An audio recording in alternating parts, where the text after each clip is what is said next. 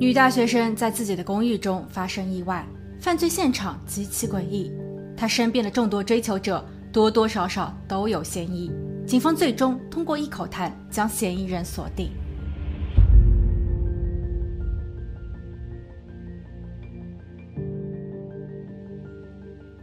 Hello，大家好，我是鬼灵异。今天的案件发生在佛罗里达杰克逊威尔。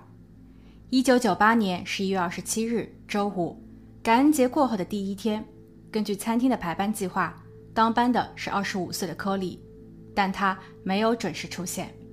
餐厅的老板和员工们都有些惊讶，因为科里一向守时，他翘班的可能性很小。出于安全角度，老板委派了一名厨师去他家查看。十一点左右，厨师在抵达后发现，科里的车还停放在自家的车位上。他家的前门反锁着，但敲门无果。于是，厨师绕着科里公寓的外围走了一圈，并找到了一扇对应主卧的窗户。虽然窗帘挡住了大部分的视线，但厨师还是可以从帘布的缝隙中看见了一只染红的脚。厨师立马报警，探员和救护人员迅速抵达。年轻的女大学生科里已经无力回天，她最后所呈现的样貌让人心生寒意。她衣衫不整地坐靠在床沿边，双腿张开摆成 M 型。他的内裤被褪了下来，从头到脚几乎全部染成了红色。他的手上、胸部、腹部和颈部全是伤口。医护人员小心翼翼地把他放上担架，并准备直接送往法医实验室。探员也立刻封锁了现场。经勘查，探员确认科里是在床上受到袭击的，因为除了主卧的床单很凌乱外，公寓的其他地方都很干净，主卧的地板上有一只金色的打火机，不确定它属于谁。科里的一些内裤散落在床边，这些都会被一并收集并送往实验室。科里的钱包和车钥匙放在了厨房的桌上，厨房侧窗的窗台上有一道红色印记，想必作案人是从这里进出的。印记看起来像是手指，但作案人戴着手套，并没有留下指纹。可见他有备而来。探员不敢轻敌，在勘察完现场后，立马向附近的居民了解情况。住在对街的邻居阿舍利表示，他与科里是好友。科里来自于纽约，目前正在佛罗里达的某所大学就读。他很勤恳，还在外兼职了两份工作。自己与科里的最后一次见面是在十一月二十五日，感恩节的一天前。他们在阿舍利的家中烤馅饼。大约下午五六点的样子，科里说他要回家了，因为晚上他还有其他的安排。阿舍利没有多问，只是祝福科里感恩节快乐，玩得开心。再后来，阿舍利再也没有见过科里，而回想过去的几日，阿舍利也没有留意到社区有什么异样。阿舍利建议探员可以去问一下科里的男友，或许他会知道更多。大约在三周前，科里与一位叫大卫的男子确认了恋爱关系。大卫说他非常喜欢科里，追了好久才让科里同意与自己交往。大卫本想着带他回自己的母亲家过感恩节，但科里似乎有些害羞，他觉得这样的发展太快了，所以大卫最终一人在周二离开了该城市。他能够提供出相关的机票。大卫说，他听科里说过，感恩节前一夜。科里会约上几位好友去酒吧欢庆。大卫在感恩节当日，也就是二十六日的上午十一点，给科里致电，他想关心一下女友昨夜玩得如何，并祝福她节日快乐。但科里并没有接听电话。大卫原本计划着过完感恩节周末就立马返回，带着科里去大餐一顿。可现在这一计划永远的泡汤了。法医实验室很快就给出了结论。受害者科里的身上总共有一百零一处伤口，包括了正面的五十四处和颈部的两个致命伤。如此凶残的作案手段有两种可能：作案人对受害者有极度的仇恨，又或者作案人有着特殊的癖好或心理疾病。从身体的受伤程度可以看出，科里有反抗过，他的伤口中有防御伤，但最终他失败了。不过奇怪的是。科里并没有受到侵犯，那么他最后所呈现的姿态又意味着什么呢？在科里的内裤上，法医找到了一根带有发根的头发，这一 DNA 被成功提取。探员根据阿舍利和大卫的证词，把受害者科里发生意外的时间缩短在了二十五日下午六点至二十六日早上十一点之间。接下来，探员所需要做的就是调查这一段时间内科里所接触过的所有人。二十五日晚上，科里去了酒吧，同行的有四位朋友，大家玩的都很尽兴，并没有发觉什么异样。大约在二十六日凌晨一点多，朋友们陆续回家。最后一位与科里在一起的是蒂芙尼。蒂芙尼是一位比较直爽的女子，她爱科里，并且已经爱到无法自拔。她曾经暗示过科里，但科里更倾向于保持普通的友谊关系。蒂芙尼在接受审问时有些紧张。她回忆说，那一天大约凌晨一点三十分，他和科里一起走出酒吧，两人各自上了自己的车。蒂芙尼原本计划着去一个朋友家过夜，在半路上。他还给科里打了个电话，科里确认他安全到家，并已经躺在了床上准备入睡。但蒂芙尼改变了计划，他还是想要与科里在一起，哪怕只是聊聊天。所以，他调转车头，大约在凌晨四点左右来到了科里的家门前。科里的屋内没有一丝亮光，周围也很安静。蒂芙尼敲了几下门，但科里或许睡得太沉，他没有起床响应。蒂芙尼只能无奈回家。探员想要知道蒂芙尼具体是几点拨打电话给科里的，这样能进一步缩小案发时间。但当探员调取蒂芙尼的通讯记录时，他们却发现根本没有所谓的通话。难道是蒂芙尼在那一晚喝多了，记错了，还是说他在故意说谎？此时，探员请蒂芙尼留下 DNA，蒂芙尼拒绝了。他说自己不是作案人，探员没有必要怀疑他。如果有需要，可以直接联系他的律师。不过，蒂芙尼还提到了一个细节：在当晚喝酒的过程中，科里并不是全程都很开心的。中途，他去了一次洗手间，由于时间较长，蒂芙尼不放心，所以去厕所看了一下。他发现科里和格雷格里在一个角落里争论着什么。格雷格里是他们之前在酒吧中认识的男青年，两个人看上去当时都非常激动。蒂芙尼本想上前支援科里，但科里很快就留意到了他，并结束了与格雷格里的谈话。探员随后也找到了格雷格里，可格雷格里却表示，那一晚并不像蒂芙尼所说的那么夸张，他只是在无意间撞到了正在走路的科里。格雷格里进行了道歉，然后与科里闲聊了几句。酒吧工作人员和格雷格里的朋友们都可以作证。之后，某位酒吧工作人员向探员透露，蒂芙尼曾告诉过他，那一晚他原本计划着与科里同房。所以，蒂芙尼的证词可信度有多少？更为蹊跷的是，在探员申请对蒂芙尼家的搜查时，蒂芙尼带着自己所有值钱的东西仓促搬家。最后，探员不得不带着法院的执行令飞到了路易斯安那州，在那里采集了他的 DNA。但实验室给出的结果却把蒂芙尼的嫌疑给排除了。探员分析认为，蒂芙尼可能在扮演一个潜在的罪犯，从而获得更多的关注，满足自己的心理需求。不久后，探员得到了另一条消息，那就是同在餐厅打工的男同事埃里克也喜欢克里，他借用各种机会靠近克里。虽然克里明确拒绝过他，但艾里克没有放弃。他对餐厅中的每一个人说。科里是他的，没有人可以与他竞争。而在科里出事后，艾里克提出了辞职。探员把艾里克带到了警局，艾里克显得很腼腆，他承认自己一直在暗恋科里。感恩节那天，他约科里到家吃饭，还亲手做了一大桌子的菜。他希望科里可以心甘情愿地与自己在一起，但结果却是科里没有出现。他的心很累，所以不想去上班了。探员问道：“现在科里发生了意外，没有人可以让你心累了，你还会去上班吗？你知道科里在那一晚发生了什么吗？”此时，艾利克突然两眼放光，他说：“如果是他干的，他会先从颈部下手，然后在其他的各处都捅上几次。”这一回答有些疯狂，因为关于科里的受伤细节，探员从未向外界公布过。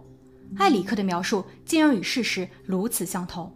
不但如此，探员还留意到艾里克的手上有多处抓痕。艾里克对于这些痕迹的来源无法解释，探员立马采集了他的 DNA，但最终结果却是令人失望的，他并非作案人。至此，探员除了确定作案人的作案时间是在感恩节当日凌晨两点至上午十一点间，其他的一无所知。由于一直没有破案，科里的家人把线索悬赏金提高至了两万美元，但时隔一年，依旧没有任何消息。直到二零零零年的五月，科里案发十八个月后，探员因为一句话锁定了嫌疑人。那一天，在杰克逊威尔的一家海滩烧烤店中，四个曾经在一起工作的打工者喝着酒聊着天。几杯烈酒下肚后，一位叫罗伯特的小伙突然提到了科里案件。他告诉大家。自己过去租借的公寓紧邻着科里的家，他能够看到屋内的全景，包括科里何时开关灯、何时沐浴、何时睡觉。罗伯特还会经常幻想着与他发生点什么。两位工友在听后哈哈大笑，他们认为罗伯特喝醉了。不过另一位工友却觉得他或许就是作案人。探员在接到密报后展开了调查，一些不安的信息正在慢慢浮现。科里遇害当年，罗伯特才十七岁，可谓是年轻气盛。他因为喜欢海滩，所以离开父亲，与姐姐和姐夫同住。不久后，他被姐姐赶出了家门，因为姐姐发现罗伯特有些怪癖，他会经常一个人在深夜站在姐姐的院子中抽烟，并想方设法的透过窗户偷看姐姐睡觉。姐姐还在罗伯特的卧室中翻出了几本成人杂志。这些都让姐姐感到不安、气愤和无法容忍。罗伯特还有一个哥哥，在罗伯特九岁那年，哥哥在德州因为捅了一个女人而入狱。当时，这个女人的身上有多达九十六处伤口。虽然兄弟两人已经断交数年，但谁能确保这些东西不会潜移默化地影响呢？目前，罗伯特居住在马里兰州。据了解，他是通过网络聊天室。认识了一位谎称自己是二十五岁的五十二岁女人，罗伯特似乎很好这一口。他告诉女人自己也二十五岁，感觉两个人很有缘，所以希望能进一步发展。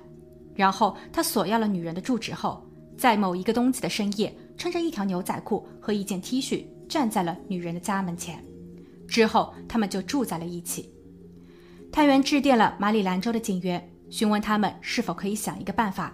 在不打草惊蛇的情况下拿到罗伯特的 DNA，马里兰州的警员非常配合，他们谎称需要侦办另一起案件，让罗伯特到警局来一次。罗伯特应约了，他回答了警方的每一个问题。但当警员询问是否可以留下 DNA 时，罗伯特拒绝了。警方则按兵不动，因为他们事先知道罗伯特有抽烟的习惯，所以警员递了一支烟给他，本想着。罗伯特在抽完烟后会把带有他口水的烟头丢在烟灰缸内，但谁料罗伯特并没有那样做。他在吸完后把剩余的部分夹在了自己的耳后根。警员又递给了他一瓶水，让他清一下嗓子。罗伯特并没有碰那个瓶子。最后，警员又给了罗伯特一张纸和一个信封，并表示他们尊重罗伯特不提供 DNA 样本的选择，但根据流程，他需要签署决定文件。签署完后，把文件装入信封，粘合，交由警方后，他就可以回去了。罗伯特看了一眼，他向警方怒吼道：“别再来试探我了！抽烟、喝水、用口水粘合信封，你们不就是想采集我的 DNA 吗？这样做有意思吗？”被反将一军的警方最终只能释放了罗伯特。离开警局的罗伯特依旧十分谨慎，他或许知道警员很有可能在暗中盯着他。他回到了自己的工作地，一家电脑店。每隔一个小时，他都会到户外休息区抽烟，但不像普通人那样在抽完后丢弃烟头。他每一次都会把烟头装入口袋。他是在防范什么吗？第二天暴雨过后，罗伯特又一次来到户外抽烟，他依旧没有忘记把烟头放入口袋。但就在进入店铺前，他清了清嗓子，并随口吐了一口痰。这口痰浮在了雨水的表面。便衣警员立马上前提取，一周后结果出炉，这个 DNA 与科里内裤上的头发相一致，罗伯特被认定为了首要嫌疑人。当探员把这一些资料提交给检察官时，检察官却拒绝下发逮捕令。他并不是在帮罗伯特，而是他发现，在所有的文件中存在着一个漏洞。探员目前仅仅证明了嫌疑人的 DNA 出现在了被害者家中，但如果说罗伯特表示他自己去过科里家做客，那么探员要如何证明他与案件就一定相关呢？罗伯特和他的律师很有可能利用这一点进行翻供。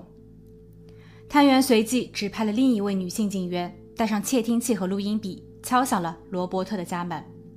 女警拿出了科里的照片，并询问罗伯特：“你是否有听说过科里以及他的案件？你有去过或曾经接近过他的公寓吗？你是否认识并与他交流过？”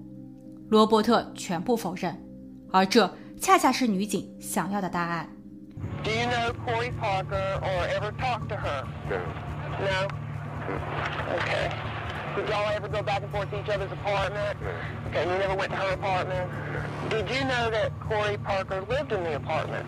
No, I didn't know. You didn't know she lived. Okay. 女警感谢了他的合作。当日下午，检察官下发了逮捕令。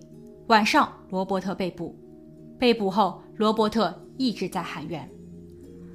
二零零五年四月，检方在法庭上陈述道：“罗伯特有着偷窥的癖好，他利用自己公寓的特殊位置违规偷看了科里。随着一次又一次得逞，他的胆子和欲望越来越大，乃至最后，他直接将幻想落实。